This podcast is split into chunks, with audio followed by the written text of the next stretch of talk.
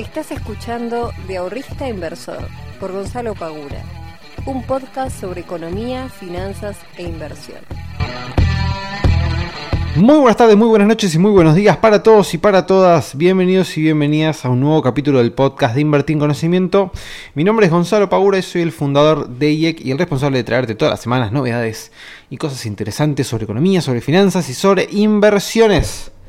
Y en el día de hoy vamos a estar hablando de un tema que me estuvieron consultando mucho por las redes sociales, no sé por qué, pero vamos a, porque la verdad que no es un tema muy este, cotidiano, que son los arbitrajes. Así que eh, voy a estar explicando obviamente qué es un arbitraje y eh, dando mi opinión al respecto de este tipo de eh, movimientos a la hora de invertir. Pero antes que eso, no te olvides si consideras que este podcast te aporta algo a tu día a día, a tus inversiones, a tus finanzas, de compartirlo en las redes sociales, de compartirlo con tus amigos, con tu familia, con todos los que vos conozcas y que, y que consideres que también les puede hacer un aporte. Y además, les recuerdo, a aquellos que no lo sepan también, eh, que tienen la posibilidad de eh, ver la masterclass que grabé hace ya un tiempito, que es una masterclass introductoria a las inversiones. ¿sí? Eh, les voy a dejar el link acá abajo de la en la descripción de este capítulo para que puedan acceder. Bien, dicho esto, em, voy a estar respondiendo aparte algunas consultas que me hicieron este lunes por Instagram em, sobre el tema dólar, porque hoy lo tenemos en 158 y monedas lo que es el MEP, el dólar... Em, Blue está 155 y el contado con liqui está 164 que está empatándole por unos centavitos quedó por, por debajo a lo que es el dólar solidario. O sea que los tipos de cambio han este, despertado, eh, por lo menos en estas últimas semanas, y me consultaban si la licitación de las letras del Tesoro podía llegar a tener algún efecto en el tipo de cambio, si lo podía llegar a hacer retroceder. Eh, la realidad es que, como, a ver, tener un efecto sí, claramente sí. O sea, si no, es lo mismo que un gobierno salga a colocar letras al mercado por, no sé, les tiro un número de X, 500 millones de, pesos o de dólares, eh, y consiga captar de los 550. Claramente hay algo que no está mal. O la gente o el mercado no te quiere tomar eh, los bonos que vos estás emitiendo, o la tasa es muy baja, o, bueno, habría que ver. Pero eh, eso claramente repercute en el tipo de cambio. Eh, las colocaciones de letras lo que pueden llegar a hacer es, si son muy buenas, o sea, si salen bastante exitosas, no sé, quieren colocar 500 y colocan, qué sé yo, 450 o más, o captan los 500, bueno, eso podría llegar a planchar un poquito el tipo de cambio. Pero como venimos de estos últimos meses con una inflación bastante alta, sin contar los meses anteriores, pero los últimos fueron bastante altos, eh, el dólar había quedado desacomodado, había quedado descalzado de lo que es la inflación. Y ustedes eh, tengan en cuenta que el billete, ¿sí? los dólares, los pesos, etc., es un bien como cualquier otra cosa. Capaz cuesta un poco, digamos, darnos cuenta de esto, pero ustedes, por ejemplo, cuando tienen, em, no sé, tienen en su cuenta, este, no sé, 100 mil dólares, ¿no? O 7 millones de pesos, o lo que fuere. ¿Qué pagan? ¿Qué tributan por eso? Bienes personales. ¿Y por qué? Y bueno, porque justamente eh, se toma en cuenta que los billetes, la acumulación de dinero, es un bien más. Los billetes son un bien más. Y como cualquier bien, también se ven afectados por lo que es la inflación. Entonces, aumenta el precio del tipo de cambio dado el descalce que teníamos sobre la inflación y el tipo de cambio que, si ustedes lo vienen siguiendo, antes de que comenzara a subir venía bastante planchado. Por lo cual, la colocación de letras difícilmente haga caer el tipo de cambio. Esto fue una, una duda que me habían hecho en este Instagram. Eh, así que en ese sentido, digamos, si están esperando que el dólar baje para comprar, no sé, eh, digamos, es una especulación, digamos, que yo no tomaría. Si van a comprar dólares y necesitan comprar dólares, bueno, cómprelos, ya está. Eh, ¿qué se le va a hacer? Si ustedes necesitan dólares y los tienen que comprar, la verdad que esperar 10 días a ver si baja un poco, no baja un poco, cuánto puede llegar a bajar, eh, a menos que tengas, un, no sé, que comprar una cantidad de dinero fenomenal. Pero si no, la verdad que no me, no me gastaría demasiado, no estaría especulando demasiado con, con eso. Después también me consultaban el tema bonos, que se está hablando del tema del FMI, que el Club de París, que no sé qué, que no sé cuánto, si es un buen momento para comprar bonos, etcétera, etcétera. Dado que están, obviamente, muy este, bajos los precios, las paridades están realmente muy bajas. Eh, si ustedes ven, por ejemplo, un bono emblemático que es el AL30, eh, si ustedes ven el precio, o sea, desde que se emitió hasta el día de hoy, no para de caer. Entonces, em, comprar bonos de Argentina tiene sus riesgos. ¿sí? Yo entiendo que estén muy bajos, que las paridades realmente estén muy bajas. No digo que no lo hagan. Si quieren comprar bonos, cómprenlos, esperando a ver si se puede llegar a, solucionar el tema de la deuda, si, si, se llega a un arreglo y empiezan a subir los precios. Fantástico. Pero entiendan que se están metiendo en un instrumento que no debería ser de demasiado riesgo, pero bueno, lamentablemente por el contexto y por toda la, el, problema macroeconómico y coyuntural que tenemos, son, se, han convertido los bonos eh, hoy en día en, un instrumento de alto riesgo. O sea, eh, los bonos soberanos son un instrumento que, digamos, si vos vas a la, a, la, a la, facultad te dicen que los bonos no son un instrumento de riesgo, que son de renta fija, que son un instrumento de, de bajo riesgo, pero en Argentina no pasa esto. Entonces, si ustedes hablan con cualquier broker, les van a decir que están tradeando los bonos como si fuesen casi acciones, porque se mueve el precio realmente. Eh, si se llega a arreglar esto, es muy probable que suban bastante de precios. Pero bueno, es una especulación ya bastante importante. Vamos a volcarnos directamente a lo que es el tema del día de hoy. No, no quiero hacer una, una previa demasiado larga. Em, vamos a meternos de lleno en el, día, este, en el tema del día de hoy. Arbitraje. Vamos a hablar un poquito de arbitraje, que es...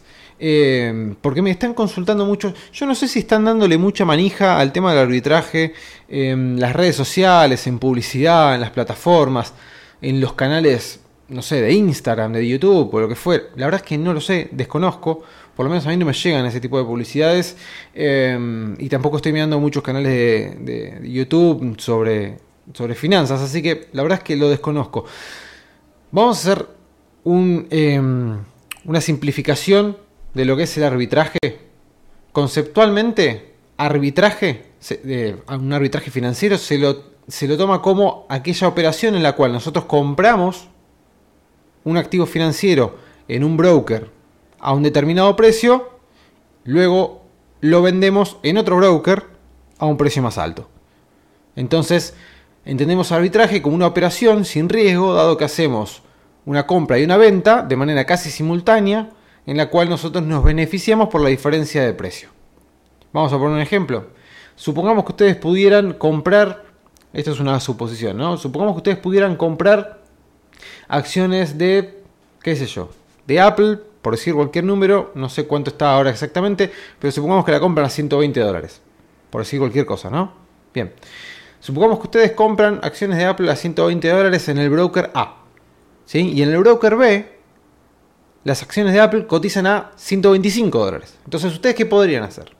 Podrían comprar en el broker A las acciones de Apple a 120, transferirse las acciones al broker B y venderlas a 125. Entonces, por cada acción, ustedes están llevando 5 dólares de ganancia en esa transacción. Bien. ¿Por qué pasa esto? Bueno, se entiende que los arbitrajes son un, eh, entre comillas, vamos a decirle, error de mercado, en donde generalmente no sucede, o sea, no lo van a ver, por ejemplo, no sé, en Ameritrade o en Interactive Brokers, eh, que son dos brokers muy importantes de Estados Unidos, cotiza todo lo mismo. ¿Sí? Y si cotiza un poco diferente, cotiza todo lo mismo, básicamente, cotiza todo lo mismo. Es muy raro encontrar, o mismo en la bolsa local, no, no, lo van a encontrar que si compran en bull market y venden e invertir online, no, no sucede. Este, y generalmente cuando suceden este tipo de arbitrajes, el mercado rápidamente los acomoda, dado la oferta y demanda. Es medio complicado explicar esto en un podcast, pero bueno. Eh, debería ese descalce, esa diferencia, acomodarse rápidamente y dejar de existir. Bien, eh, no sería sostenible, si no todo el mundo lo haría. Ahora, ¿cuál es el tema del arbitraje? Porque esto se está haciendo mucho en criptomonedas, porque sí pasa en los exchanges que ustedes pueden encontrar, por ejemplo, no sé, compran Bitcoin en, no sé, en Bitso, eh, que vale, vamos a decir cualquier cosa, 38 eh, mil dólares y en, no sé, y en WebBit vale 39 mil dólares, ¿no? Por decir cualquier cosa. Entonces ustedes lo que, pueden, lo que podrían hacer es, bueno, compramos Bitcoin en Bitso, bien, a 38, lo traspasamos a Wenbit y lo vendemos a 39. ¿Sí? Entonces ya ustedes se hacen de esa diferencia por cada Bitcoin que ustedes compren. Si compran un Bitcoin, ¿sí? estarían ganando mil dólares por hacer ese arbitraje. Básicamente es eso, hacer arbitraje. Es comprar en un lugar a un precio determinado porque en otro lugar lo puedes vender más caro después. ¿Bien?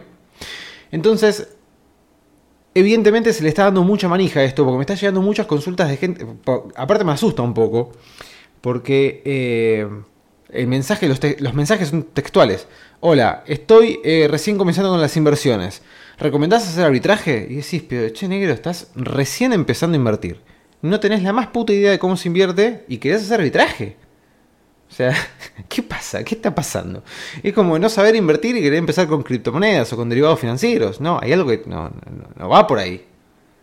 Hay que arrancar de otra manera. Eh, ¿Por qué digo esto? Porque si fuera tan fácil todo el tiempo hacer arbitraje y encontrar este, estos descalces y, traspasar y mandar y esto y lo otro, digamos, lo estaría haciendo el 100% de los inversores del mundo y no se estarían gastando en comprar Bitcoin a ver si sube. No, voy, lo compro en un lado, lo vendo en el otro, me voy de plata y chao, lo haría todo el día. Bueno, si fuese tan fácil y si fuese tan eh, accesible poder hacerlo, lo haría todo el mundo. Como no es así, no lo hace todo el mundo. ¿Bien? No es que no se pueda hacer, sí se puede hacer, pero no es tan fácil y tiene muchos riesgos. ¿Por qué? Primero consideremos, consideremos lo siguiente, si vos tenés muy, eh, muy poca plata para hacerlo, realmente no vale la pena porque las comisiones te van a matar y te van a comer lo que podrías haber llegado a ganar. Punto número uno, a tener en cuenta, comisiones. Por cada compra y venta ustedes saben que se les cobra una comisión. Y si Vamos a suponer, vamos a seguir con el ejemplo de las criptomonedas. Por cada compra y venta, ustedes tendrían comisiones al momento de estar comprando y vendiendo bitcoins. ¿No? Bien.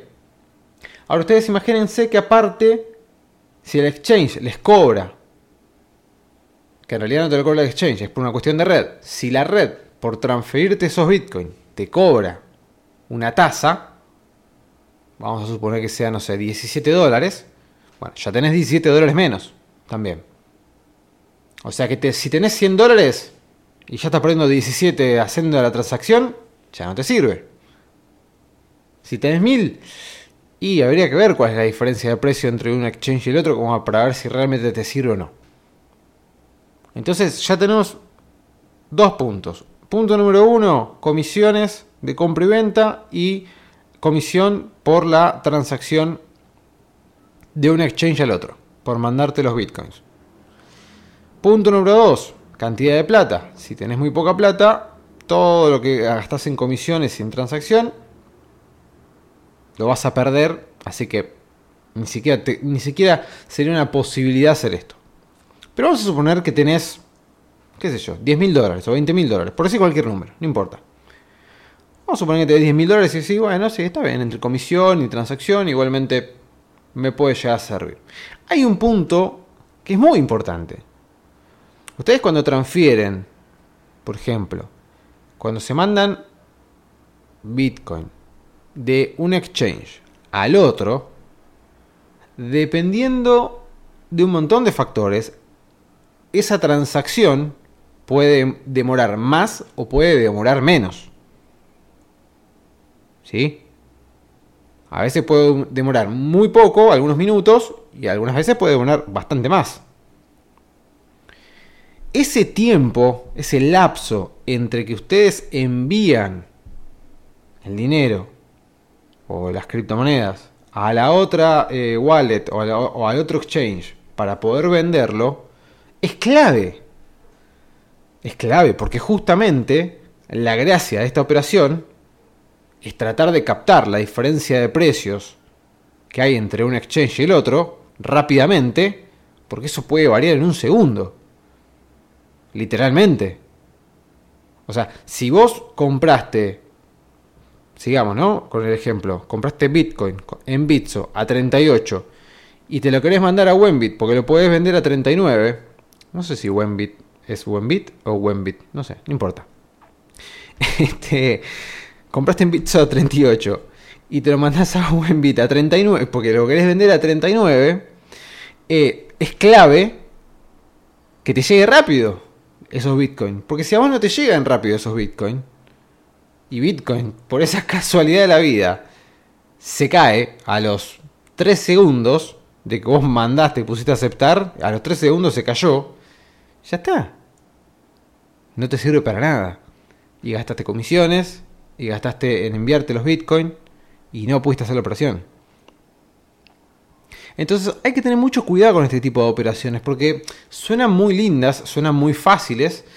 Eh, digamos, la operación es facilísima. Es comprar en un lado, vender en el otro. Fantástico. Desde la teoría está fantástico, es muy simple. Compramos en un lado, vendemos en el otro. Listo. Ahora, hacerlo, llevarlo a la práctica, conlleva riesgos. Aunque es una operación, entre comillas, sin riesgo porque estás comprando y vendiendo, depende mucho de la velocidad a la que vos puedas hacer la transacción. Si a vos esos bitcoins que vos te están mandando de un exchange al otro te tarda más de 10 segundos en llegarte, ya estás en un riesgo gigante.